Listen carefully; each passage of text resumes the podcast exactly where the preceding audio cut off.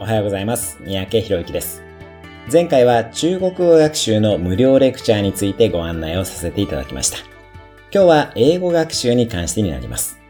英語学習の基本は発音を一通り学んでからシャドーイングといって英語の音声を聞きながら自分で真似をしていく練習を中心にやっていくことになります。詳しい内容はいつでもやる気の英語勉強法という本に書かせていただいています。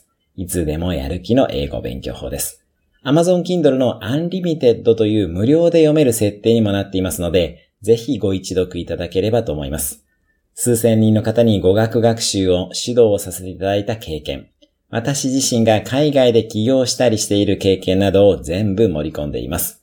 ぜひご利用ください。英語ができると活躍の舞台が一気に広がってきます。